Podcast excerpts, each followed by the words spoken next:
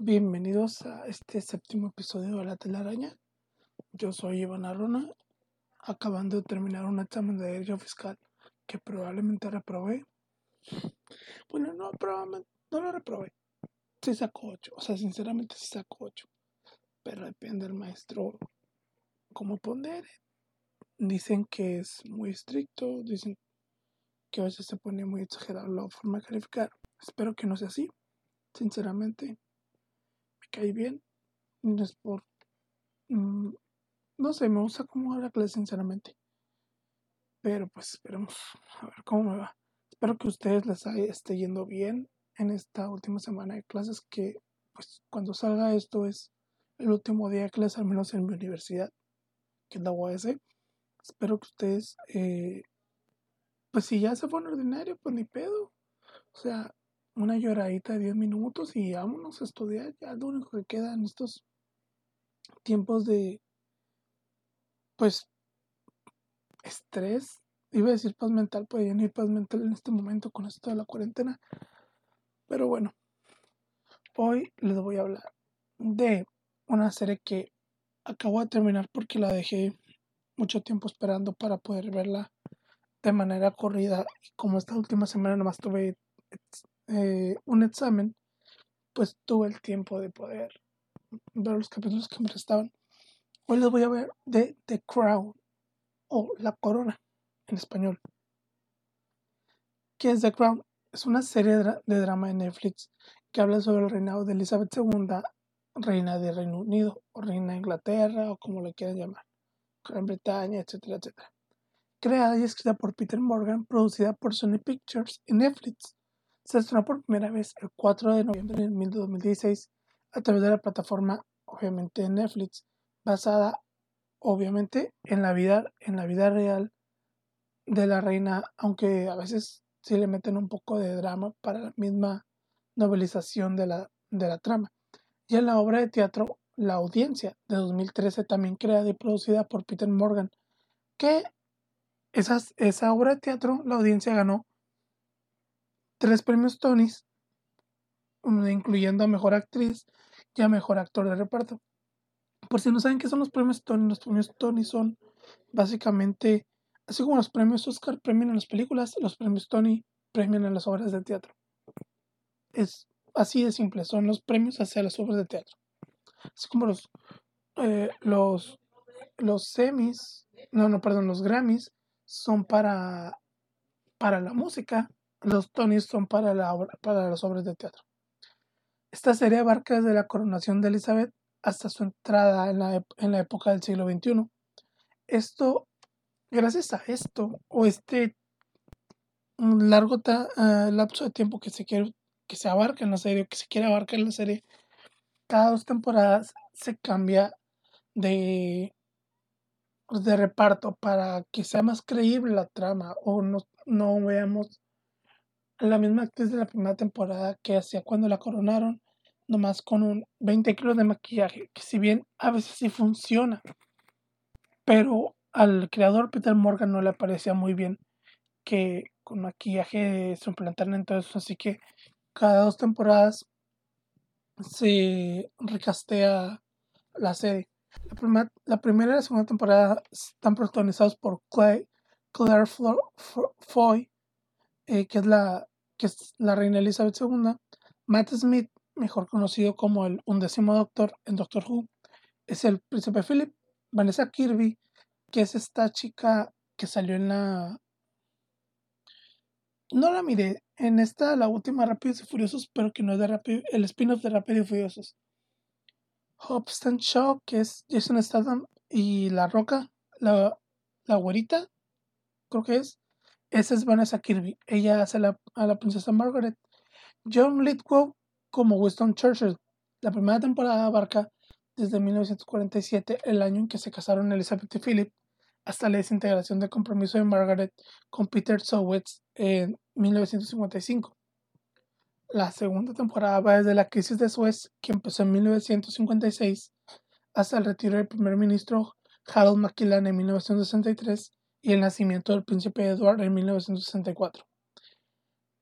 Por ejemplo, esta primera temporada tiene unas magníficas actuaciones por parte de, de sobre todo de Claire Foy, Claire, Foy, Foy, no Freud, Foy y John Lithgow tienen esas conversaciones porque este Winston Churchill ya es el Winston Churchill más viejo, es el Winston Churchill de ya pasó la Segunda Guerra Mundial, etcétera, etcétera. Es su segundo periodo como primer ministro.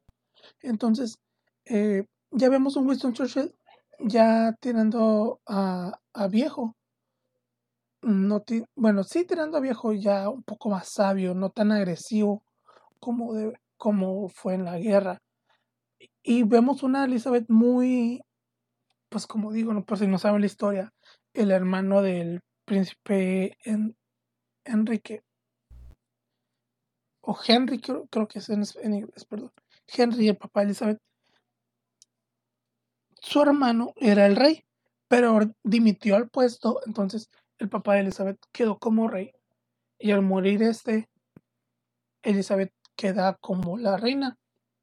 Entonces, si no mal recuerdo, creo que tenía 25 años o andaba en sus 20, en sus, en sus 20 cuando tomó el cargo de ser una de reina de, de, Inglaterra. O sea, no es una es un cargo sencillo, no es algo que digamos tú, ah, sí, que lo puede hacer pues quieras o no, hay que tener un poco de carácter, si bien es hereditario, pero también, pues cuántos malos gobernantes no ha, no ha habido, o sea, hay que tener un temple para, para poder tener el cargo. Entonces, Winston Churchill, eh, pues ya ampliamente, ya lo conoce la Elizabeth, se apoya mucho en él para que le ayude como cómo es este mundo de la monarquía, porque si bien ella era la princesa, pues, o sea, nunca estaba, ella realmente desde niña no estaba, no estaba en la línea directa para gobernar. Si su, si su tío no hubiera dimitido el cargo, ella no hubiera, no hubiera llegado. Y como ella es mayor que Margaret, entonces a ella le tocó reinar. Entonces, si nos ponemos a pensar, ella no estaba como tal desde creada, por ejemplo, como ahorita los, los nietos, los los bisnietos de la reina de la reina Elizabeth, que posiblemente ellos o su hijo William, que ya saben que a lo mejor sí les toca gobernar a ellos en un futuro, bueno, no creo. Esa señora nos va a sepultar a todos. Entonces, se apoyan mucho en Winston Churchill. Entonces, las pláticas que tienen Elizabeth y Winston Churchill son muy buenas. Son Winston no quiero decirlo, pero se convierte como en esa figura paterna que desaparece después de que muere el, rey. Y le guía y le enseña y le va enseñando poco a poco, le tiene la paciencia del mundo. Y se encariña mucho con, con, Winston, pues la, reina. Entonces también este periodo abarca la muerte de, de, de Winston, que muere en su cama de un paro cardíaco, si no me recuerdo, y ella queda desconsolada porque pues él sí era su primer ministro, pero también era su amigo, era una, era una figura cercana a ella que se podía desahogar, pues, porque como vemos en la serie, esta serie eh, trata de humanizar, cosa que ahorita, pues, en la, eh, en la actualidad no lo vemos así, de humanizar a la, a la reina Elizabeth, cosa que sabemos que, pues, es humana, pues, obviamente, aunque unos dicen que es reptiliana, no sé, hay que comprobarlo algún día, pero la vemos ya como una figura, una señora que siempre está seria, una señora que siempre está con cara enojada, etcétera, etcétera. Entonces, vemos ese lado humanista de ella, ese lado débil, que pues simplemente casi nunca lo vemos retratado en alguna parte, etcétera, etcétera. Eh, esta es la primera temporada, las primeras temporadas también son muy buenas. Todas las temporadas que han salido, que son tres hasta, ahora, han sido buenísimas de principio a fin.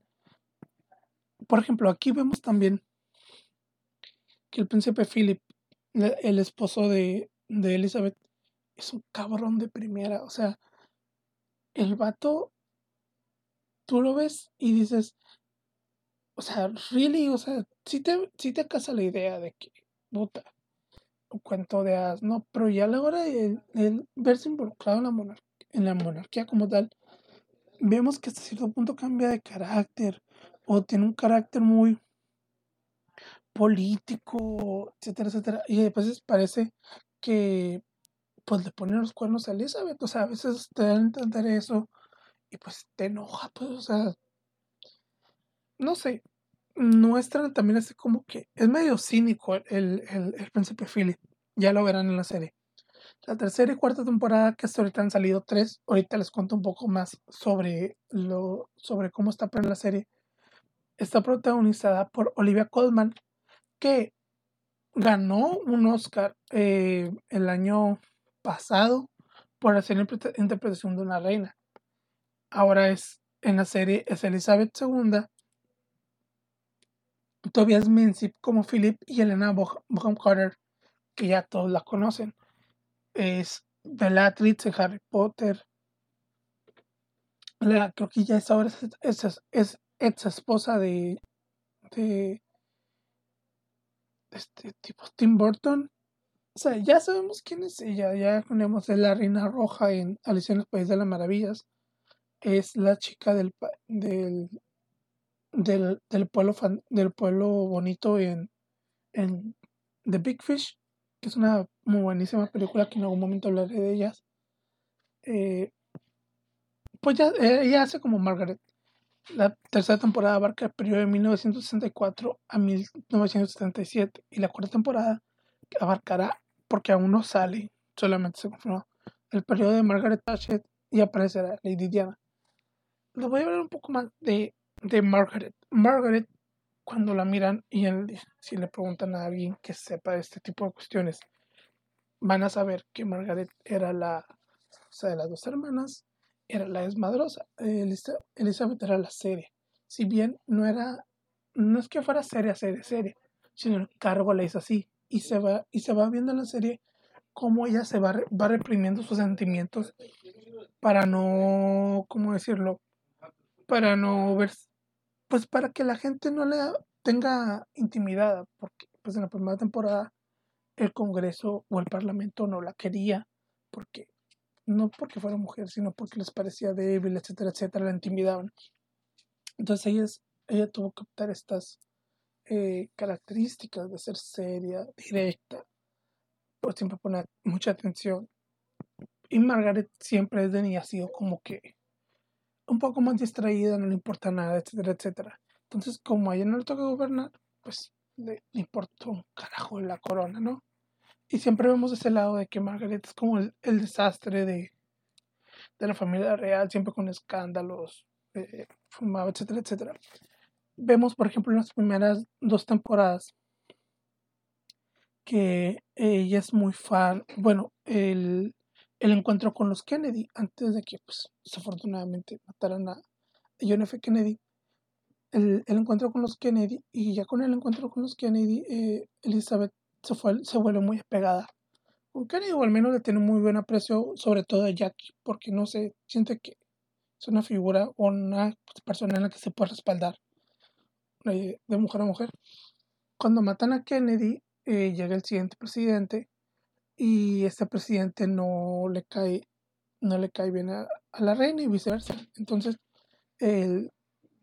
la reina quiere está entrando, bueno, el Reino Unido está hablando en un en una recesión económica y quiere pedirle un préstamo a Estados Unidos, pero el rey no la quiere, perdón, el presidente de Estados Unidos no la quiere ver a ella.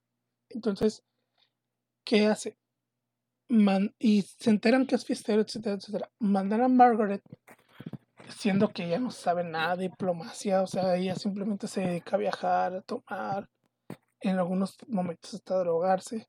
Y y ella es la que hace el trato con, con el presidente. No me acuerdo el nombre del presidente, desafortunadamente. Entonces, ella es la que hace el trato. Y se sorprende Elizabeth porque a veces existe este juego entre ellas mismas, entre hermanas, de que Margaret se pone celosa de Elizabeth y Elizabeth de Margaret. Margaret porque Elizabeth es la reina y Margaret, perdón, Elizabeth porque porque Margaret es Margaret, o sea, puede hacer lo que quiere y no le importa. No tiene nadie que le reproche, ningún estatuto que tiene que marcar como tal. Entonces, siempre ese juego de reproche de que eh, incluso Margaret le dice que ella debería gobernar Y Elizabeth le dice que sí, que está a lo mejor, sí, tú podrías haber sido más capaz, pero ahora yo estoy en el cargo, etc. Entonces, pues sobre todo, quiero terminar esta sección de, de, la explicación de la serie con el final de la, de la tercera temporada, que es ahorita la que se está produciendo, más bien la que acaba de salir. Esta escena, les voy a dar un poco de contexto. Margaret eh, se casó, etcétera, etcétera, y está separada de su marido, ¿no? Tiene uno, tiene otro, se encuentra otro muchacho, etcétera, etcétera. Y pasan, pasa ahí que al final no se queda con ninguno, etcétera, etcétera. Ella queda en depresión. Y Elizabeth, pues como siempre, ya está ocultando ante la sociedad sus sentimientos y pues sus todavía, oh, perdón, Philip no le pone atención como tal en ese tipo de cuestiones cuando él cuenta sus sentimientos. Por ejemplo, hay una escena en ese mismo capítulo donde ella le está explicando a él de que le habló Margaret y que se siente preocupado por ella, etcétera, etcétera. Y él está mirando la tele y está diciendo, mira esa bola de idiotas, al refiriéndose a un partido político eh, y una huelga de mineros que existía en ese momento. Esa bola de idiotas, idócratas, empieza a hablar cuestiones políticas. Entonces vemos como la cara, en la expresión de Olivia Colman, la cara como de decepción o de tristeza de que su esposo no está poniendo atención cuando ella está expresando sus sentimientos que podría ser en algún momento que se volvió tan fría o la vemos tan fría el momento en el mundo exterior, no sé, pero me parece eh, que es un momento bastante eh, analizar de cómo, y ya al final esa misma escena le dice que, que ya, ok, toma, dice, ah, sí, y ¿qué me decía? Le dice él, y le dice ella que ya lo cuenta otra vez, pero ya la cuenta con más desánimo, pues, o sea, ya lo ignoró mucho y mete su barba, etcétera, etcétera. Y entonces, pasa eso porque es el jubileo, eh, que son los 25 años de la coronación de Elizabeth. Entonces, el final del capítulo que me, gusta, me gustó mucho es, ella se siente nerviosa porque pues realmente debería ser esto, digo, está el país en, crisis, está el país en una, una, incluso crisis energética, porque los mineros están en huelga, entonces no producen energía. Entonces, Margaret es sobreprimida y llega Elizabeth al cuarto y le dice que, que si debería realmente hacer esto porque no se siente ella capaz de hacerlo. Y él, o sea, estamos hablando de que Elizabeth tiene 25 años en el trono y todavía no se siente capaz de hacer eso. O sea, vemos los puntos débiles de la reina y me gusta eso. O sea, estamos viendo un lado humano. Puede que sea ficticio, puede que no, que nunca me habíamos visto. Y a mí se me algo, algo muy interesante respecto a esta serie que si bien vemos a la monarquía, sabemos sus escándalos, que es lo único que sabemos realmente, pero nunca vemos ese lado humano de lloran, sienten, etcétera, etcétera. Entonces, Margaret le contesta en un discurso muy bonito. Voy a parafrasear, no lo, puedo, no lo voy a citar porque no, quiero que lo vean. Ella le dice que todos los ojos del mundo están sobre ella. Ella no puede titubear, porque en el momento que ella eh, muestre una, una grieta, se le muestra una grieta en su persona al momento de salir, sabiendo que es ella, que es la reina, van a saber la gente que no es una grieta, es un hoyo enorme porque si es algo que rompió a la reina, que quebró a la reina, ¿qué les espera a ellos? Entonces, cierra la, la, la, la, tercera temporada de esa manera, donde la reina va, toma su despido y va a su jubileo de 25 aniversario, que me parece excepcional esta serie, o sea, no... Tienen que verla, sinceramente, o sea, Sí, hay gente que va a decir que no es muy su tipo, pero es un drama muy bien hecho, muy bien escrito. Son 10 capítulos por temporada, o sea, van 10 capítulos. Si no te gusta la monarquía, ok, es entendible. Pero échale un ojo a esta serie, o sea, es un drama como tal, muy bien desarrollado, muy bien actuado, con música muy buena, que ahorita les digo, se lo recomiendo totalmente. la fotografía, el diseño de producción, es algo para mí sumamente maravilloso de ver que eh, no sé, es algo que si bien pues es un drama, pero disfrutas de la fotografía, los enfoques, no sé, me, me gusta mucho la serie. Y siempre, nomás, siempre, creo que nomás conozco una persona que la mira como tal, mi amiga Elizabeth. Entonces siempre comento con ella, oye, ya viste eso. Entonces, se la recomiendo mucho. Véanla. Es una serie que si les va a gustar, se les gusta el drama como tal, no el drama telenovelesco, porque si bien esto es, si es un drama de suspenso o ese tipo de cuestiones, es un drama tipo novela mexicana o cualquier otro tipo de novela. Y les voy a dar unos pequeños datos sobre la serie. Son poquitos porque más quería que nada explicarles cómo se desarrolla esta serie. Esta no es la primera vez que su creador escribe sobre la familia real. Su primer encuentro con, con este tipo de temas fue cuando fue guionista una película llamada La Reina, que habla otra vez de la reina, de la reina Elizabeth. Esta es la serie más cara de Netflix, costando aproximadamente 10 millones de libras cada capítulo. Entonces, hubo un tiempo que por ahí corrió un rumor de que creo que era acabando la segunda temporada de que le iban a cancelar porque no les porque estaban gastando demasiado dinero en la en la serie. Entonces, por gracias a Dios, no, no pasó. Originalmente estaba planeada para seis temporadas, pero Peter Morgan decidió dejarlo en cinco temporadas y comenta que fue decisión propia y no, interpuesta, y, no impuesta por Netflix y Sony. Si bien ya sabemos que la cuarta temporada va a ser Olivia Colman, la, la sexta temporada, va perdón, la quinta temporada va a ser la final y va a ser la reinterpretada por, si me fue el nombre y no lo apunté aquí es la actriz que hace a Dolores Umbridge en Harry Potter, en la saga de Harry Potter, para que más o menos se vayan ubicando quién es ella. Que si bien si actúa el nivel de calidad que actuó en Harry Potter, sabemos que vamos a tener otra ganadora de varios premios, sinceramente. Por ejemplo, en la primera temporada, la serie ganó un Globo de Oro a Mejor Serie de Drama, ganando la Game of Thrones, creo que ese año, a Mejor Actriz por Clay Foy y un Emmy a Mejor Actor de Reparto en una serie de drama a John Lithgow, que es el Lithgow, que es el que hace Winston Churchill. Foy ganó un Emmy eh, para, en la segunda temporada por su actuación. Y Oliva Colman, en la, eh, que es la reina en la tercera temporada, ganó un Globo Mejor eh, Actriz en una serie de drama. Y hablando de cosas viejas como la reina, porque sí está muy vieja. Es la enemiga número uno de.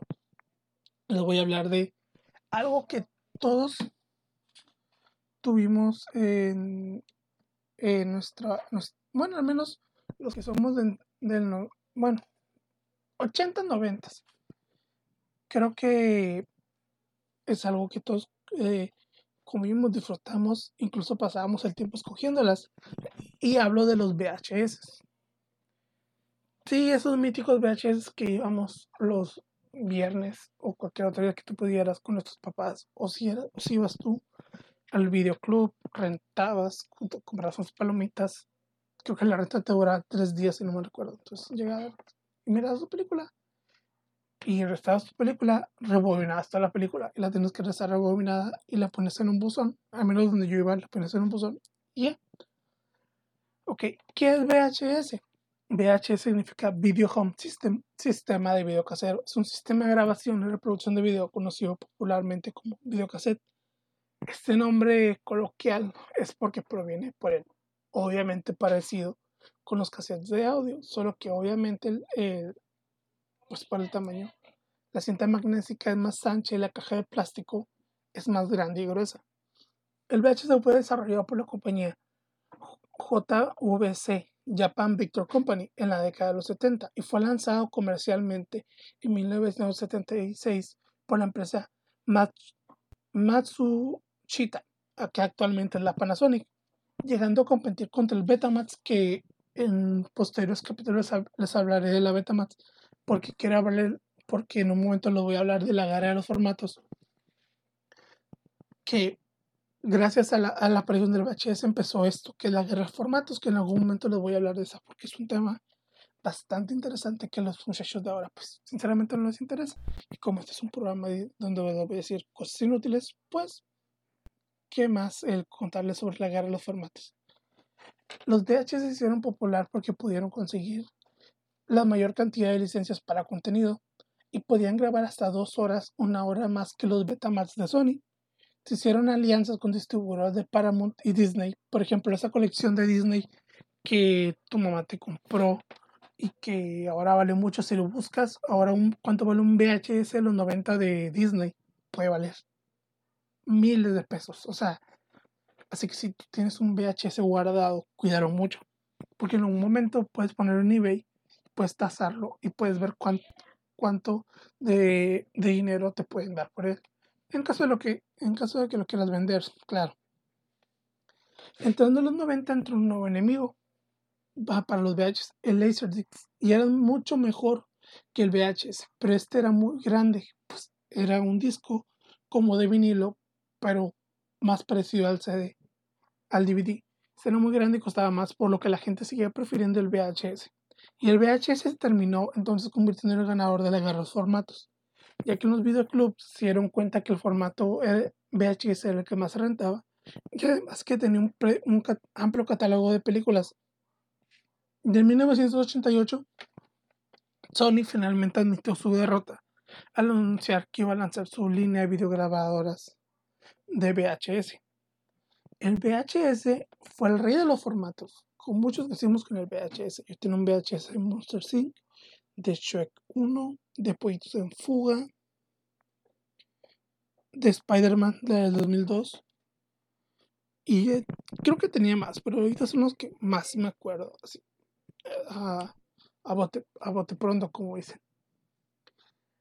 El VHS fue el rey de los formatos. O sea, todos tuvimos uno, al menos considero que los de mi generación y las generaciones anteriores sí tuvieron uno. O sea, teníamos todos un VHS. Creo que salvo un VHS yo de, de, de, mi padrino que me grabó capítulos del Chavo del 8. Entonces, él lo guardo todavía el video de de mis papás está grabado en un VH. Entonces sabemos que es un formato que se creó con nosotros. Y a pesar que los, los niños de ahora de, de los 2000, 2007 en adelante, pues ya no saben qué son. Eh, el otro día, bueno, antes de que empezara la cuarentena, iba a ser cumpleaños de un amigo mío, Jaycee, y pues fui a un bazar ahí y encontré una joya Sinceramente para mí es una joya. Y lo tengo aquí al lado porque se lo voy a regalar. Ya sabe que se lo iba a regalar, ¿no? Pero pues eso no lo, no lo he podido ver. Fue un, es un VHS de 1986 de Volver. De 1989. Déjenme ver, aquí lo tengo. Permítanme. Aquí lo tengo. Es de... Bueno, la caja dice 1985. 1986. 1986 de volver al futuro. Y tú dirás, ah, de valer un huevo ahorita. O cuánto te lo vendieron, te lo he vendido bien caro. No, me lo vendieron a 15 pesos. Sí, o sea, te digo, ahorita la gente dice los VHS ya no sirven de nada, pero son colección, o sea, igual que la gente colecciona discos, Blu-rays, etcétera, se coleccionan los VHS. Entonces, pues, queramos o no, tuvo un gran impacto en la popularidad de, los, de, todos, los, de todos los tiempos. Puede que el DVD también, porque después se convirtió en, en el rey de los formatos de destronando al VHS. Pero el VHS es algo que, no sé, al menos nosotros cuando vemos un VHS nos decimos, ah, un VHS, qué chingón, etcétera, etcétera. Y vemos a un CD y es como que, ah, ok. Pero, bueno, no sé, el VHS empezó un formato que le agarras mucho cariño porque, pues, no sé si se acuerdan, existían estas, eh, estas máquinas que rebobinaban y que eran de diferentes formas. Tenía un vecino que tenía una máquina para rebobinar la, la cinta que era en forma de carro y me encantaba cuando iba a ver películas con él porque se rebobinaba y pues era un carro, no sé, era un niño, me parecía algo maravilloso. En 2008 se dejó de ser fabricado el VHS, dejando al DVD, como mencioné anteriormente, como sucesor, pero hasta en 2016, ojo, 2016 en Japón dejaron de producirse porque en Japón es un formato que todavía sigue siendo popular. Y creo que sigue siendo popular, pero ya no tanto como antes. Esta compañía que sigue comprando se llama Funai. Entonces, pues el VHS fue, fue algo mítico, o sea, todavía lo vemos en las películas. En Stranger Things vemos los VHS y estamos maravillados. Hay una... Eh, no sé si han visto esta caricatura que se llama Un Show Más, que existen dos capítulos muy interesantes, que se llama, uno se llama El último disco de Laserdisc y luego el otro se llama La Guerra de los Formatos 2, que es eh, literalmente la guerra de los formatos de manera, por así decirlo, eh, caricaturizada, de que pues se pelea el VHS, los seguidores del VHS con los de Laserdisc para saber cuál era mejor. Porque así es, así como ahorita se pelean por quién es mejor, dice Marvel, antes se peleaban por el, cuál es mejor, el VHS, el Laserdisc o el, el Betamax.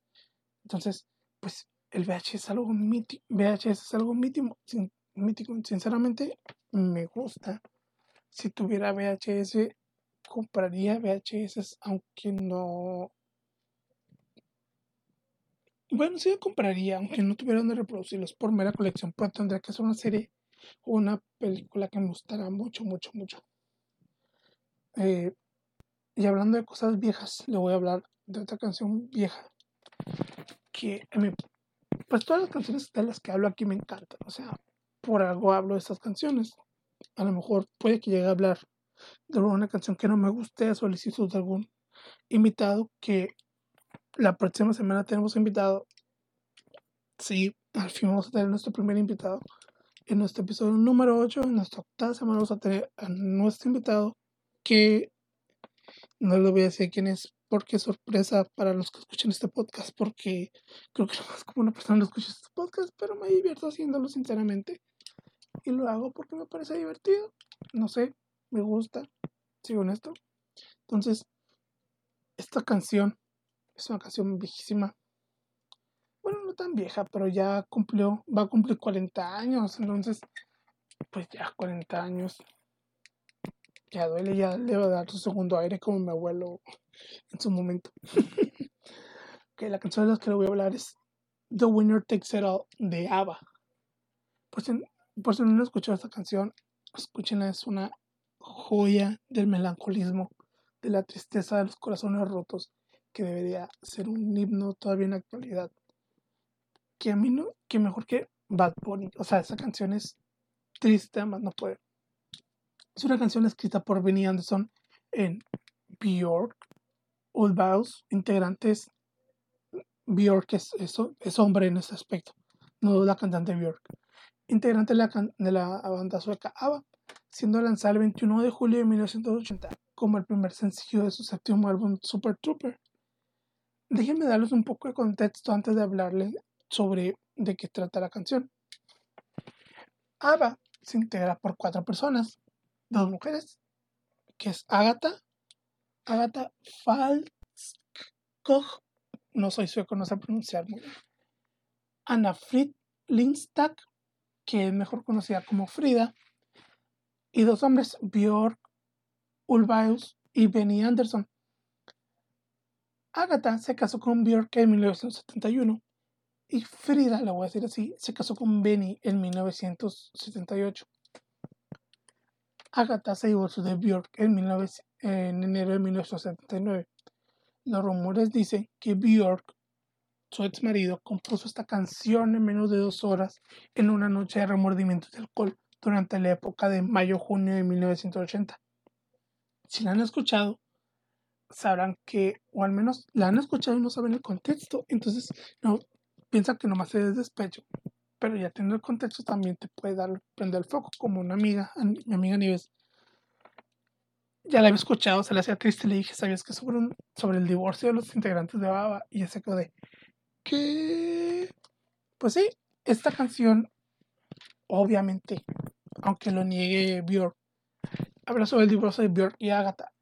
Björk lo negó varias veces diciendo que es un divorcio en la canción, pero es un divorcio ficticio. Pero obviamente nadie le cree, pues. La letra habla de una mujer que le habla a quien era su expareja, diciéndole cosas de cómo se siente y dirigiéndole algunas últimas palabras hacia, hacia él. Es una canción muy buena. Irónicamente, la que canta la canción o la que sobresale en la canción es Agatha, la mujer de la que se divorció. No sé, me pareció. O sea, está cantando a la mujer que, entre comillas, por así decirlo, se la dedicó o la escribió. No sé, me parece algo muy, muy, gracioso, muy peculiar a la hora de, de, investigar. Que esto ya lo sabía hace mucho, porque soy fan de Ave y me puse a investigar. Entonces, cuando supe esto, me, pues, me pareció irónico, hasta cierto punto gracioso de que su esposa terminó cantando la canción que era dedicada a su ex esposa. La canción fue un hit en Bélgica, Irlanda, Holanda, Suecia, obviamente en Suecia, eran de ahí. Noruega, Finlandia, Suiza, Austria, Alemania, Zimbabue, México, Australia, Italia, Francia, Estados Unidos, Canadá y España. Esta canción también en la actualidad es un poco más conocida gracias a la película de Mamma Mía. Y también fue interpretada en, el último capítulo de la serie Glee y también en el último capítulo de la cuarta temporada de Better Call Saul que me tengo que poner al corriente con esa serie. Entonces esta canción es muy bonita es muy triste. Ahí me recuerda mucho eh, al final del semestre donde como esa canción the winner takes it all the loser has to fall entonces o te gana el semestre o le ganas todo el semestre creo que así ya, en estos tiempos ya así se define todo, no hay término medio. Te gana el semestre o tú le ganas al semestre. Me parece algo bien. Creo que esta es una semana donde aguantamos el estrés de todo, al menos los estudiantes, muy fuerte por... Pues si bien algunos son finales, son semanas parciales que acaban de hacer, pero son trabajos, investigaciones, cuestionarios, etcétera, etcétera. Clases a deshora. Tengo una amiga que le dieron clases a las 11 de la noche. O sea, por el amor de Dios, ¿quién da clase a las 11 de la noche? O sea, eso ya está exagerado. Entonces, igual que la semana pasada, les digo, ánimo, ya estamos al final. Al menos la semana que viene con en mi universidad son puros ordinarios, o sea, puros exámenes. Ya vamos a salir, amigos, ya estamos ahí, ya estamos al fondo, ya estamos a la orilla, estamos, vamos a cruzar ánimo, quiero que, eh, que se relajen un rato, igual como les dije, y luego se pongan a estudiar, relajen un rato estudiar, no se sobrecarguen, porque una sobrecarga se los puede olvidar toda la hora.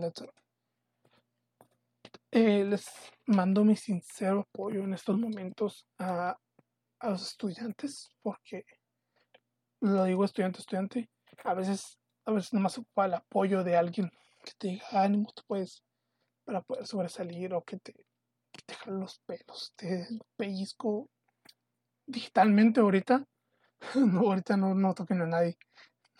Pero para que te suba el ánimo, o sea, que nos apoyemos a nosotros mismos. Obviamente, si odias a alguien, no lo vas a apoyar, ¿verdad? Pero si tienes a tus amigos con estrés, etcétera, apóyalos.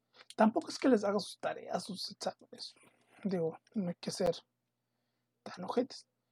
Pero sí hay que apoyarlos entre nosotros, o sobre todo como estudiantes, el intentar de, de sobresalir, eh, más bien, sí, sobresalir de, de, o salir de esta, de ese suceso que está pasando. Y ya, a lo mejor la cuarentena ya se lleva más amena, sin tanto estrés, porque sinceramente, eh, también el estrés de la cuarentena te genera estrés en la escuela, entonces todo junto se vuelve una bomba de tiempo muy horrible.